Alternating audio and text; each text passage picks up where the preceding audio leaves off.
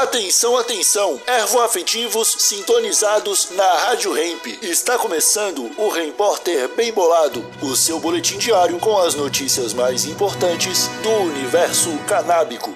Agora com a palavra, Marcelo Nhoque. Governo britânico escondeu o relatório oficial que recomendava a descriminalização das drogas. Oi, como vocês estão? Espero que muito bem. Direto do portal da Boa Brasil.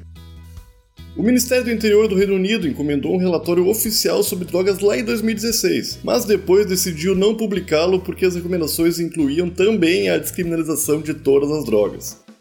Recentemente, um ex-conselheiro do Ministério do Interior denunciou o caso, que levou à publicação parcial do relatório em uma revista.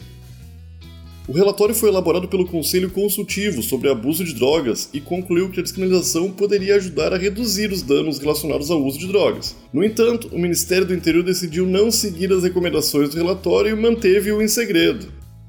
Embora o relatório não tenha sido oficialmente publicado, a controvérsia em torno de sua divulgação levanta questões sobre a independência e transparência do Conselho, e também se ele é capaz de fornecer conselhos independentes ao Ministério do Interior.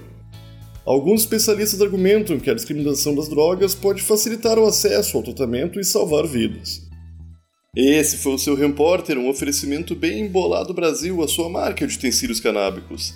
Siga no Instagram, arroba Bem Bolado Brasil e exija Bem Bolado na sua tabacaria. Até amanhã!